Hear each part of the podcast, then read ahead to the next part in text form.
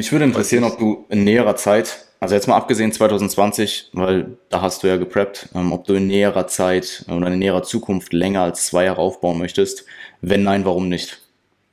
Äh, definitiv. Also ich gucke mir jetzt dieses Jahr nochmal an, wie die Form sein wird. Und wenn es praktisch 2,18, aber mit einem Gramm mehr Muskulatur sein sollte, dann weiß ich, dass ich mehr Offseason brauche. Ich meine, man kann auch spekulieren, dass ich doch, hätte ich jetzt die Wettkampfsaison 2014 gemacht und jetzt diese, also hätte ich jetzt sieben Jahre Offseason genommen, dass ich besser gekommen wäre jetzt. Man weiß es nicht. Andererseits hast du natürlich auch noch ein ganz anderes Feuer, wenn du preppst und eine, ja, ein mhm. ganz anderes Mindset. Ne? Dadurch, dass du das, dein Ziel terminierst, dass du einen Leistungsdruck hast und so, hat beides Vor- und Nachteile. Aber solange ich mich verbessern kann und das signifikant, sehe ich da jetzt keinen großen Grund darin, großartig was anderes zu machen.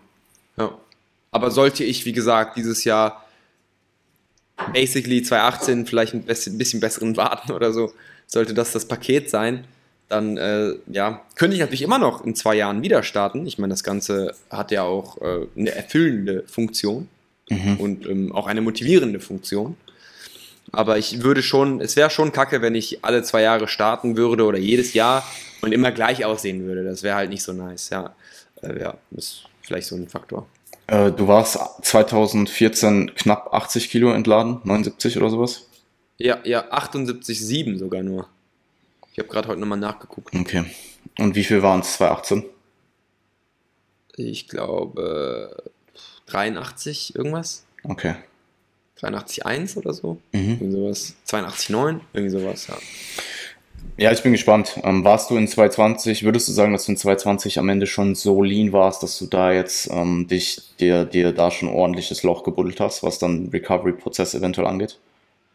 Das werden wir jetzt herausfinden. Okay.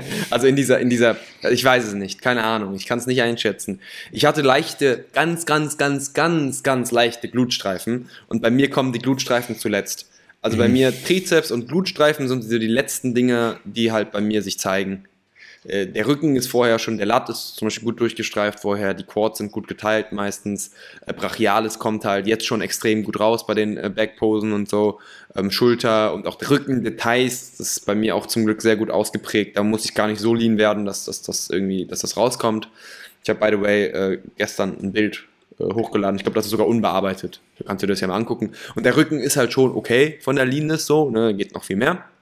Also Rücken, Schulter, Arme von hinten. Aber ähm, ja, Glut und, und Trizeps, das sind so meine Reserven.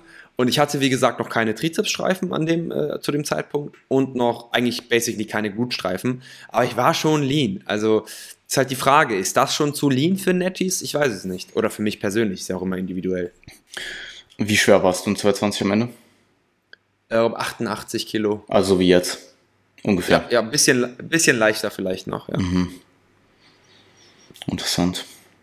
Ja, um auf die Frage zurückzukommen, also ich glaube einfach, dass eine zu lange Offseason, du hast halt so ein, gerade wenn du wiederholt startest und du weißt eh, dass du das in Zukunft öfters machen möchtest, Sport ist deine Leidenschaft, ähm, dann kann natürlich eine zu lange Offseason diesen Drive, der nach dem, nach der Prep potenziell da ist, weil du trainierst halt dann meinetwegen auf die nächste Prep in zwei Jahren hin, verloren gehen, wenn du jetzt sagst, du trainierst ja. auf die nächste Prep in vier Jahren hin, weil in vier Jahren sind so, vier Jahre sind so lang, Klar, dann geht da vielleicht die Motivation auch mal wieder etwas hoch, wenn du cuttest, wenn du irgendwie einen Minicut einlegst ähm, und dann auch die Resultate quasi als Zwischenfazit immer mal wieder siehst.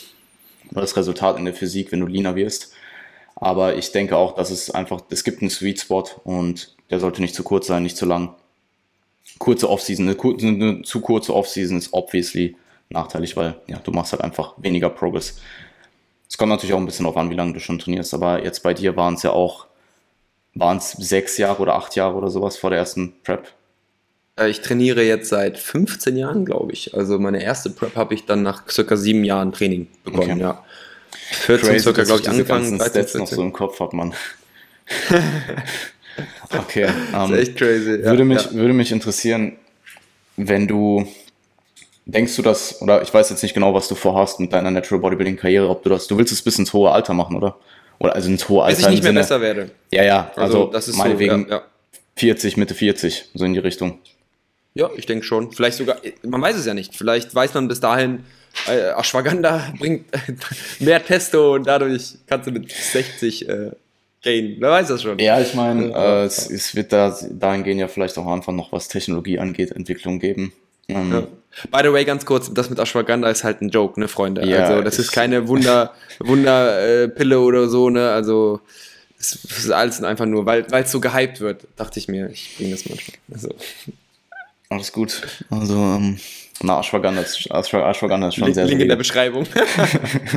na, bei mir gibt es keinen Ashwagandha-Link in der Beschreibung. ähm, Jan 10 für 10%. Mhm. Was wollte ich denn jetzt fragen? Wird sich das potenziell, Kopf, äh, wird sich genau. das potenziell ändern bei dir, wenn du älter wirst, dass du dann, also würdest du dann weniger frequent starten?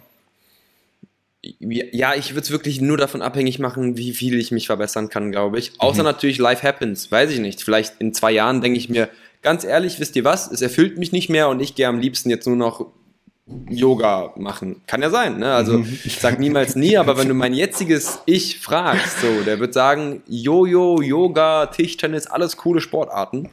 Aber da liegt nicht meine Leidenschaft. Und dementsprechend, wenn du mich jetzt fragen würdest, würde ich dir sagen, ich würde wahrscheinlich bis 50 starten, also bis zu dem Zeitpunkt, wo ich mich nicht mehr verbessern kann und das halt hochfrequent.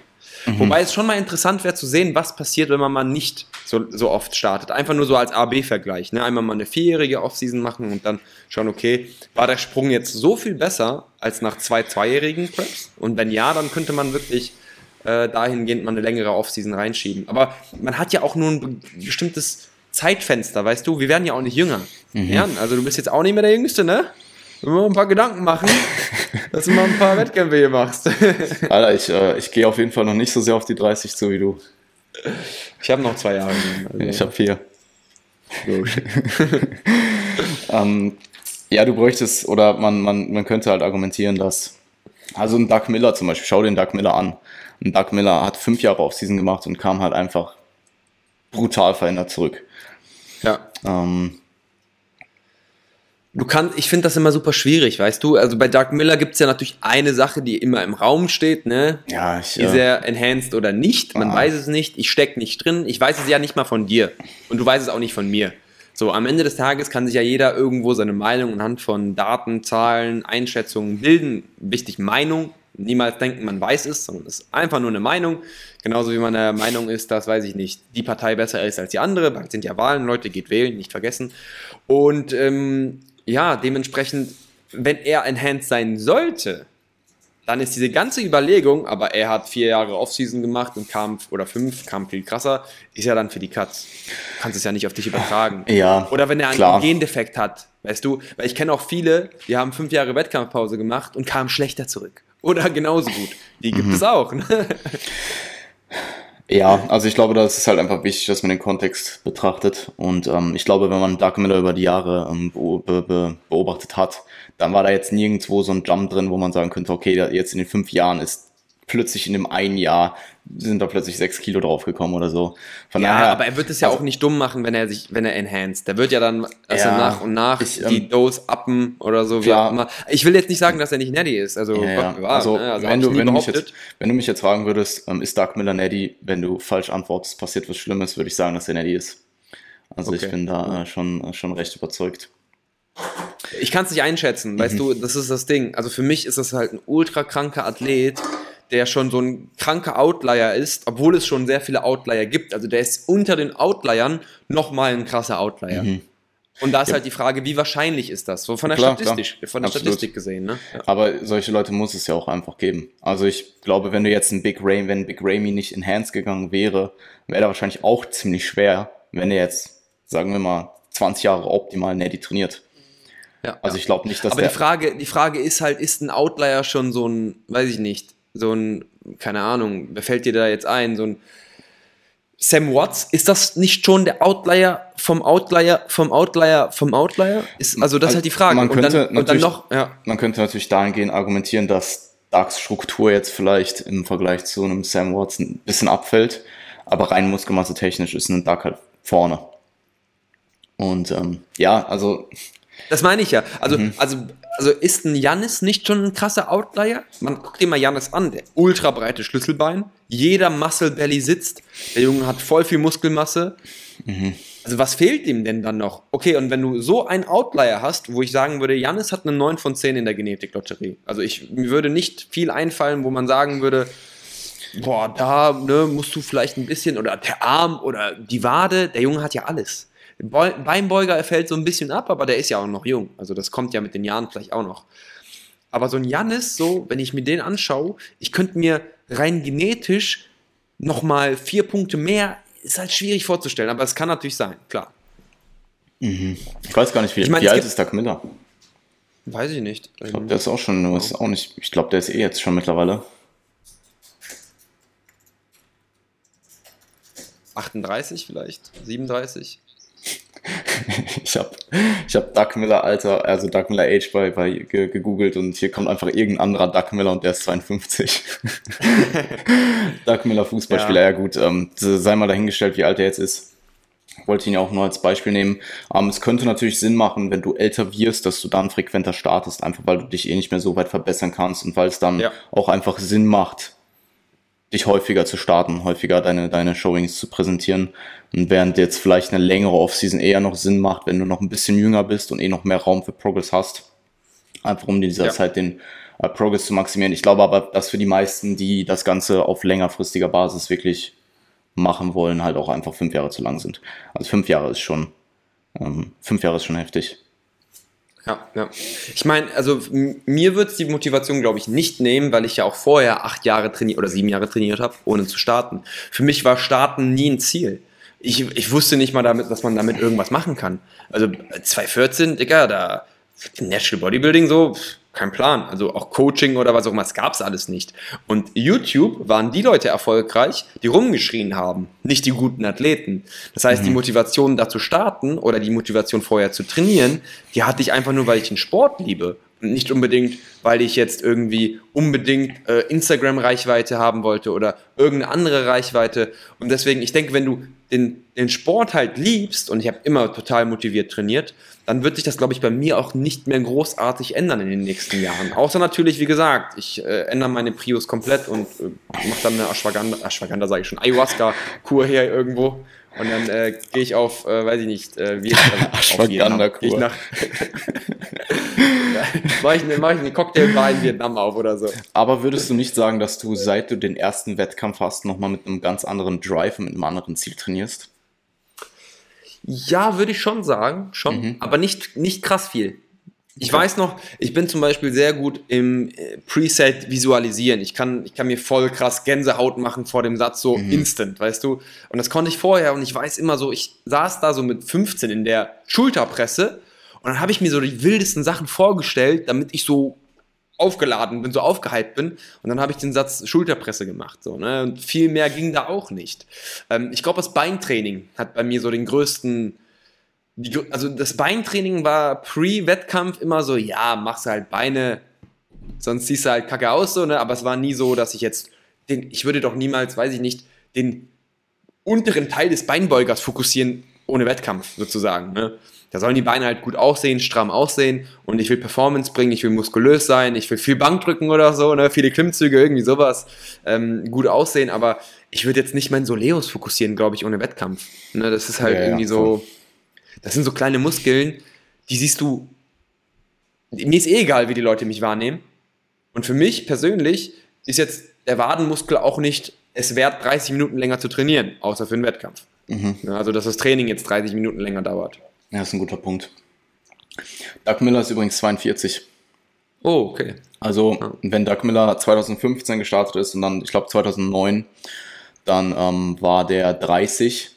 Also, dieses Vorherbild von dieser 5 Jahre Transformation war der auf dem Bild 30, also zwei Jahre älter als du jetzt.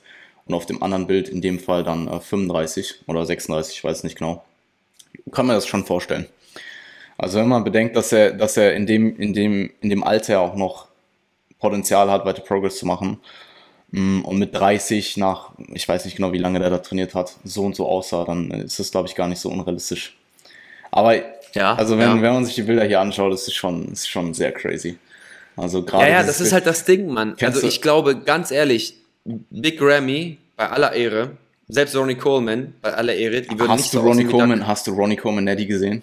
Also Ja, ja, angeblich also, was Nettie. er claimt. Ja, ja. Ja, aber, ich, Ja, ich, aber ganz ehrlich, warum sollte er nach seiner Karriere das claimen so? Also, dass er dann, dass er dann Nettie sein, wenn es nicht stimmt.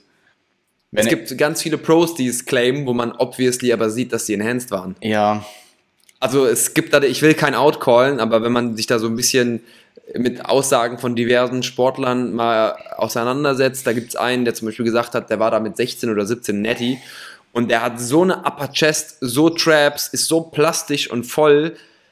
Wenn der so netty aussah, Digga, never. Also das ist, also das ist auf jeden Fall auch über Doug Millers, weit über Doug Millers Look gewesen. Mhm. Und warum die das sagen? Ja, damit die immer noch ein Goat sind, auch ohne Stoff, weißt du, ist ja klar. Also, ja, aber Ronnie Coleman ist eh Goat. Also Ronnie Coleman hat in Bodybuilding Ja, den ja. maximalen Goat-Status so.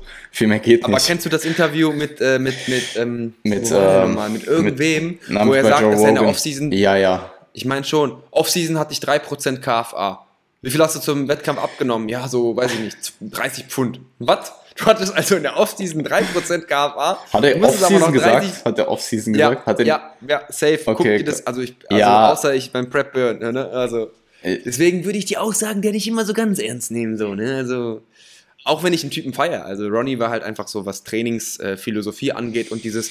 Ronnie sah auch nie gestresst aus. Und daran muss ich auch arbeiten, Mann. Dass ich so gefühlt war dem immer alles egal, immer alles war gut, immer gut drauf. Also so wie er rüberkam und so, ne? Stressfrei gefühlt. Und ähm, dahingehend auf jeden Fall ein krasser Typ und auch ein ultra kranker Athlet. Also mad Respekt gehen hier raus, falls du das hörst, Ronnie. ja, definitiv. Aber ihr wisst, was ich meine. Ne? Also, Also, das ist halt, man kann es halt nicht so, also ja, Du ist musst- auch gar nicht böse gemeint von ihm. Weißt du, er weiß es vielleicht, vielleicht selber nicht mal mehr. du musst ähm, auch bedenken, dass er einfach die ersten drei Mr. O's einfach seinen Polizeijob noch hatte. Ja. Also, ja. Und wei weißt du, weißt du warum? Warum? Einfach weil er Bock drauf hatte. Ja, nice. Geil. Er wollte es einfach Geiler weitermachen. Typ, ey.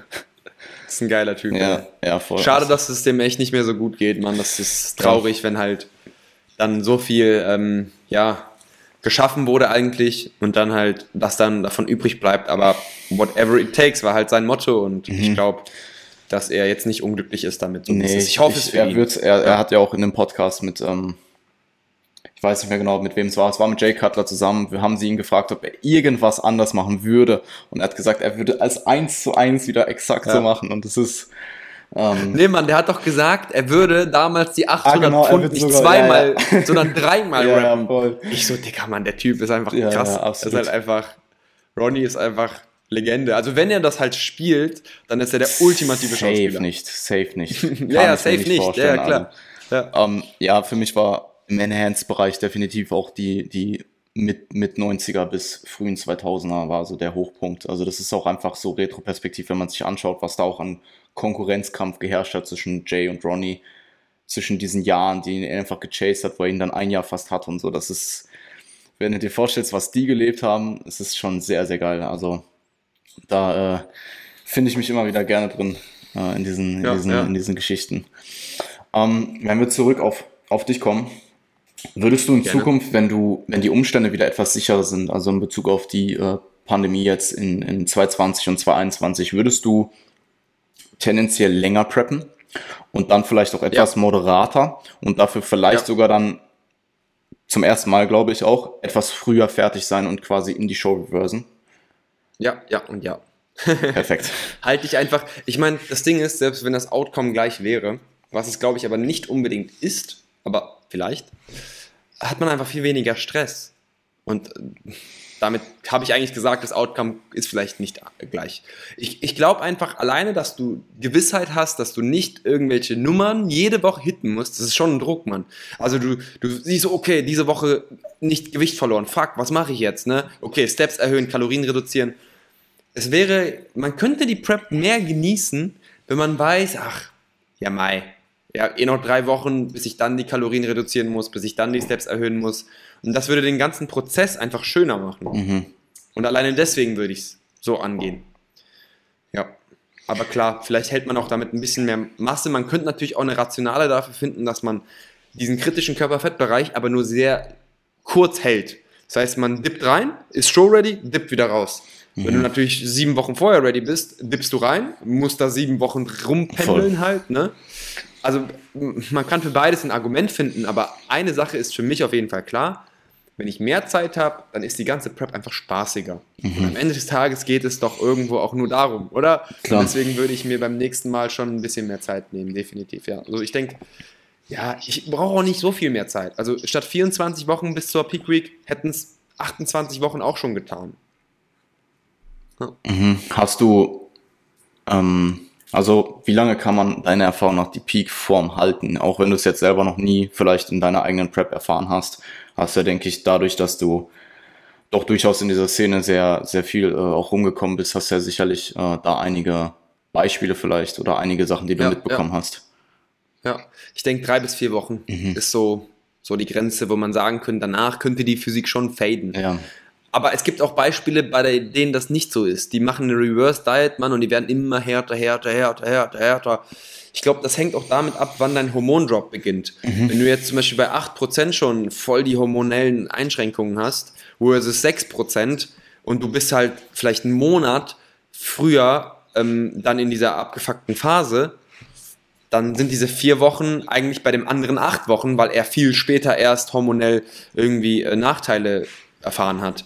Deswegen ist es da auch wieder individuell. Es gibt ja Leute, die schon mit 10% gefühlt irgendwie nur noch Hunger haben und schlecht gelaunt sind und keine mhm. Leistung bringen können. Und dann gibt es halt Leute, bei denen ist es erst ab 6% so. Ich glaube, bei mir ist es tendenziell auch tiefer so.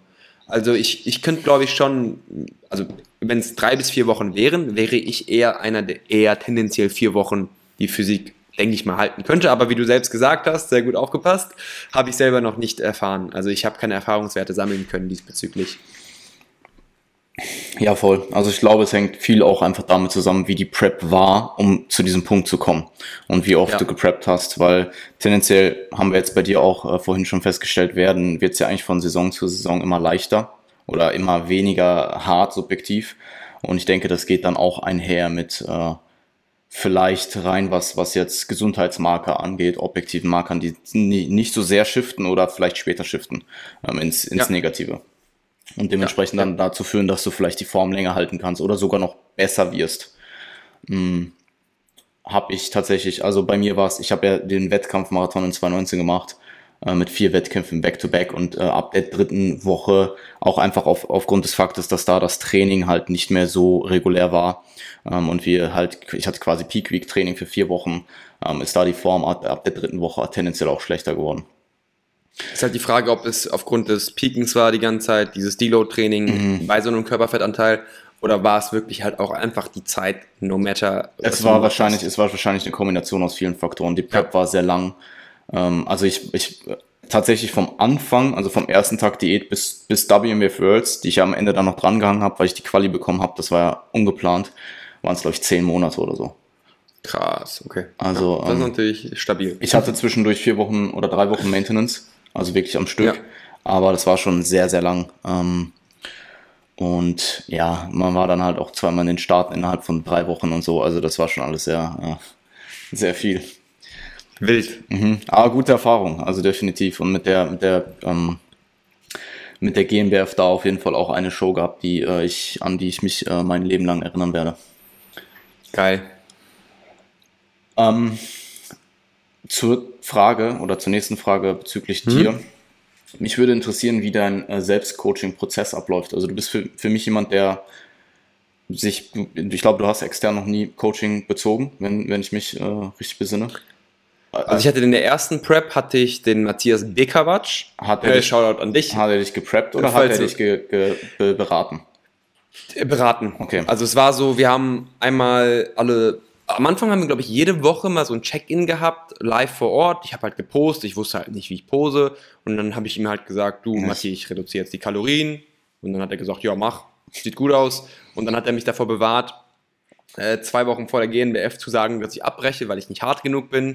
Das wollte ich nämlich. Das war auch natürlich ein wichtiger Faktor, sonst hätte ich vielleicht diese ganzen Wettkämpfe, das Ganze, was ich jetzt gemacht habe, hätte ich vielleicht nicht gemacht. Ne? Also, Heftig. Deswegen bin ich Matti auch äh, immer dankbar, weil er mich halt schon irgendwie in den Sport reingeführt hat. Damals gab es ja auch nicht irgendwie großartig YouTube oder so in dem Bereich, wo man irgendwie sich Posing oder was auch immer reinziehen konnte. Schon so ein bisschen, aber halt nicht so, dass man sich so komplett selber preppen kann, denke ich mal. Äh, also zumindestens was das Posing angeht. Und ja, ansonsten Training habe ich immer schon selber gemacht. Makros und Ernährung habe ich auch schon immer selber gemacht. ähm, Posing, wie gesagt, in der ersten Prep, so ein bisschen unter der Anleitung von Matthias und auch der mentalen Unterstützung, die aber jetzt nicht, soll jetzt nicht klingen, als wäre das jetzt, ich will jetzt seine Leistung dadurch nicht schmälern oder so. Im Gegenteil, wie gesagt, ich würde fast schon behaupten, ohne Matti wäre ich gar nicht gestartet. Also hat er mindestens genauso viel Einfluss gehabt wie ich zu dem äh, sehr, sehr erfolgreichen ersten Start. Mhm. Und dementsprechend habe ich noch nie äh, ja, Coaching gehabt, genau. Warum nicht? Äh, ich bin ein Mensch, ich habe gerne die Kontrolle selber. Ich mhm. habe Probleme damit, Kontrolle abzugeben. Äh, das ist, glaube ich, der Hauptfaktor, weil, ich, weil es mir durchaus bewusst ist, dass ähm, ja, alleine als beratende Funktion jemand gar nicht so verkehrt wäre. Aber ich habe, glaube ich, in der 2016er Prep habe ich echt damit überlegt, einen Coach mir zu holen. Und dann habe ich so halbwegs zeitlich ver verpeilt. Also da war ich schon zu tief, irgendwie zu nah an, an Prep-Start. Und dann habe ich mir gedacht, die guten Coaches nehme ich eh nicht mehr. So, ne, wenn ich jetzt eine Woche, hey, ich will nächste Woche starten, take me. Und dann habe ich es halt selber gemacht. Und da es so gut lief, also da ich die Form gebracht habe, das Training gut lief, hatte ich dann natürlich so ein Proof of Concept, dass ich das selber kann. Mhm. Ja? Und dementsprechend seitdem habe ich es dann eigentlich selber gemacht. Aber ich werde mir auf jeden Fall für irgendeine, Co für irgendeine Prep definitiv einen Coach schnappen, einfach um wieder AB-Testings zu haben. Ne? Also einmal mit, einmal ohne, um zu schauen, ähm, wie ich mit, mit Coach performe. Vielleicht bin ich dann noch stressfreier unterwegs und alleine dieser Faktor könnte das Ganze nochmal ein bisschen äh, verbessern, den ganzen Prozess. Aber man muss auch sagen, früher gab es auch nicht so viele gute Coaches im deutschsprachigen Raum, mhm. definitiv. Das hat sich ja jetzt in den letzten Jahren sehr stark so entwickelt. Voll. Ähm, also ich glaube, wenn du für dich die Aufgabe wirklich zu 100% abgeben kannst und einfach ausführst, dann wird es definitiv stressfreier. Ja. Weil wenn du jemanden Kompetentes hast, den du zu 100% vertraust und der macht das für dich und du führst nur noch aus, dann hast du diese gesamte gedankliche Arbeit nicht mehr, das gesamte Nachdenken. Ich weiß nicht, ich, ähm, wir haben jetzt vorhin schon darüber gesprochen, dass du auch jemand bist, der sehr viel nachdenkt. Mhm. Hast du da in der Vergangenheit vielleicht auch Punkte gehabt, wo du alles vielleicht so sehr zerdacht hast, dass du, dass es dir dadurch vielleicht einfach noch viel mehr Stress bereitet hat? Jeden Tag, du. Also was, was, ich glaube, oder wie ich dich einschätze, bist du jemand, der sehr viel nachdenkt, sehr viel vielleicht auch zerdenkt, aber letzten Endes trotzdem eine Entscheidung trifft. Ja, also so, so kannst du mich eigentlich gut beschreiben. Mhm. Ich bin halt extrem analytisch. Also ich versuche aus allen immer Muster oder Strukturen zu erkennen. Und ähm, ja, das ist irgendwo ein Segen, aber auch ein Fluch, mhm. weil man dann versucht halt immer alles für jedes kleinste Detail die beste Entscheidung zu treffen. Und das ist nie möglich. Das muss einem halt einfach klar sein. Viele Entscheidungen lassen sich erst in der Zukunft als gut oder schlecht bewerten. Aber ähm, ja, so hast du es eigentlich gut beschrieben. Ich zerdenke vieles, aber mittlerweile mit der Prep, muss ich sagen, läuft auch vieles dann auch wieder automatisch. Ja, also dadurch, dass ich schon so auf die Sachen zerdacht habe, es ist ja irgendwo immer das Gleiche schon. Ne? Also ändert sich ja nicht großartig, äh, großartig ähm, dass, dass man dann irgendwie äh, jetzt kein Defizit braucht. Ne? Und ich habe halt so, wenn, wenn, wenn ich meine Gewichtsverlaufstabelle nicht hitte, dann, dann reduziere ich halt einfach so. Also wenn ja. ich nach zwei, drei Wochen nicht, nicht äh, hitte. Und das Training läuft ja sowieso auf Autopilot mehr oder weniger, dieses Autoregulative aktuell.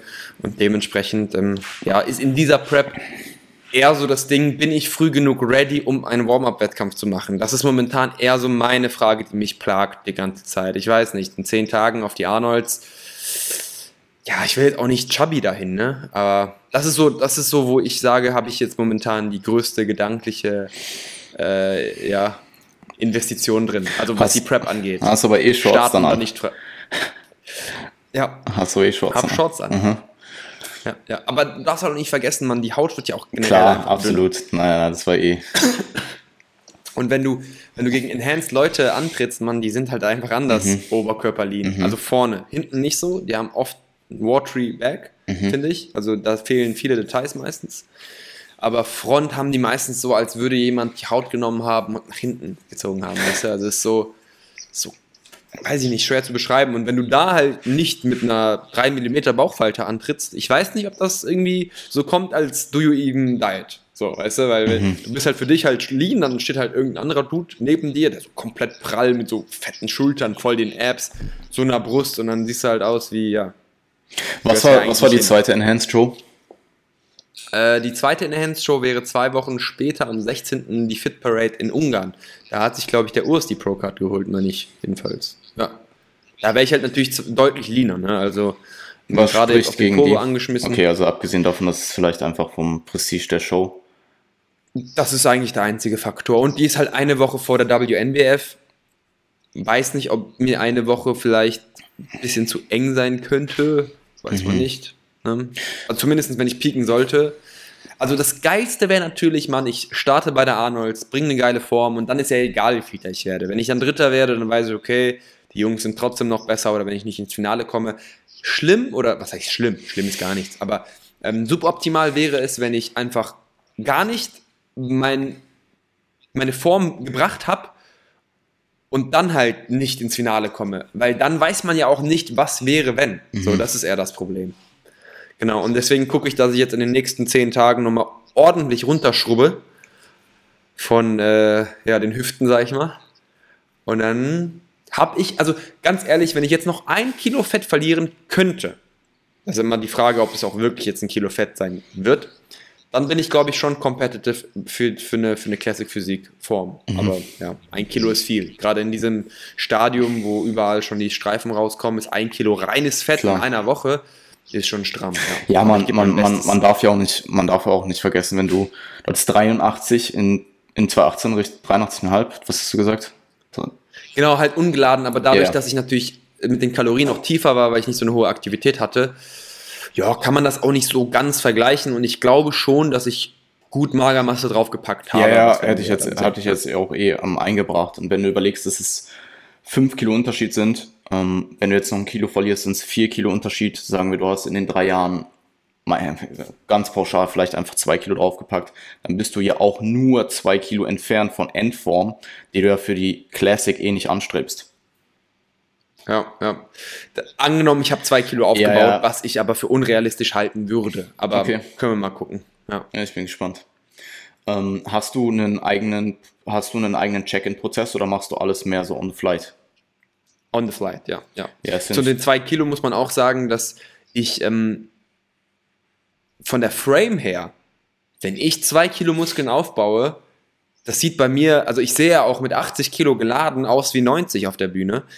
Ich weiß nicht warum. Ich habe, glaube ich, einen langen Hals, einen langen Kopf, lange Wadenknochen. Das heißt, so die Muskelfläche ist gar nicht bei mir so groß. Ich habe halt so dieses Anhängsel oben und unten, wo eh kein Gewicht dran hängt so, oder wo keine Muskulatur dran hängt. Und ich habe halt von der Frame auch keine, ich habe keine breiten Schlüsselbeine, aber dafür habe ich auch eine sehr schmale Taille. Das heißt, ich bin generell halt lang und so von der Knochenstruktur eher so ein bisschen gedrungener. Mhm. Ne? Und zwei Kilo wäre schon heftig. Also da würde ich komplett anders aussehen, glaube ich. Da könntest du mich mit 218 gar nicht vergleichen. Ich glaube, es wird eher so ein halbes bis ein Kilo sein. Und damit wäre ich voll zufrieden, Mann. Wenn du mir sagst, ein Kilo mehr Magermasse bei der gleichen Härte, das wird einen ganz anderen Look zaubern bei mir. Also habe ich ja so von den Erfahrungswerten schon. Meine Beine bei der GNBF mit 80 und dann bei der WM mit zwei Kilo mehr, weil da hatte ich zwischen 2014 und 2016 waren es eben zwei Kilo Magermasse. Meine Beine waren einfach fünfmal dicker. Also die, die Beine haben zur GNBF haben die nicht mal geschlossen. Und äh, bei der, bei der 216er WM hatte ich die dicksten Beine on stage plötzlich. Und das war bei der GNBF halt auch nicht so. Ja. Also von 2, 2014 auf 2016 waren es 2 Kilo, dann ungefähr von, Circa. von 79 auf 81 ja. und ja. dann von 81 auf 83 wieder 2 Kilo, oder nicht? Ja, ja. Aber man wird, es wird halt nicht leichter, ne? Ja, Also, oder das ist ein Jahr mehr. Okay, du hattest auch eine Prep dazwischen. Also eine eine abgebrochene Prep Prep. mehr. Ja, gut. Ja, we will see. Ich bin gespannt. Es, es wird spannend, Mann. Es wird Ja, spannend. ich finde ich find's, ich find's, äh, schaust du, hast du überhaupt den Prozess, dass du von dir selber ähm, objektiv Bilder machst, die jetzt vielleicht nicht in gutem Licht passieren, sondern einfach in flachem ähm, Licht, um Progress zu evaluieren? Nee, nicht großartig. Okay. Ich gehe wirklich nach Details, weil am Ende des Tages, wie kann die Jury Härte, also das würde ich keinem empfehlen, by the way. Ne? Also so wie ich das mache, please don't try this at home. Ja, das, das ist halt einfach nur, du die Erfahrung hast über, über vier Saisonen. Genau. Ja, voll. Genau, genau. Ich gucke halt einfach, äh, was für Details schalten sich wann frei. Mhm. Weil die, die Jury guckt auf der Bühne nicht, wie viel KFA du hast, sondern welche Details kann man sehen. Kann man den Brachialis sehen? Kann man Schulterstreifen sehen? Kann man Trizepsstreifen sehen? Kann man Glutstreifen sehen? Zeichnet sich der Beuger ab? Zeichnet sich der Quad ab? Und wenn ich zu gewissen Phasen gewisse Details freigeschaltet habe, dann weiß ich, ich bin on time, ohne wirklich Progress-Picks zu nehmen. Und ich gucke natürlich den ganzen Körper an. Ne? Also zum Beispiel jetzt, wie gesagt, ich weiß, und das ist jetzt wieder so, dass wenn ich Trizepsstreifen habe, dass ich ready bin. Das war immer so. Und es zeichnet sich jetzt wieder genau so ab. Warum auch immer. Mhm. Es gibt Leute, die haben schon 20 Weeks Out Trizepsstreifen. Ich nicht.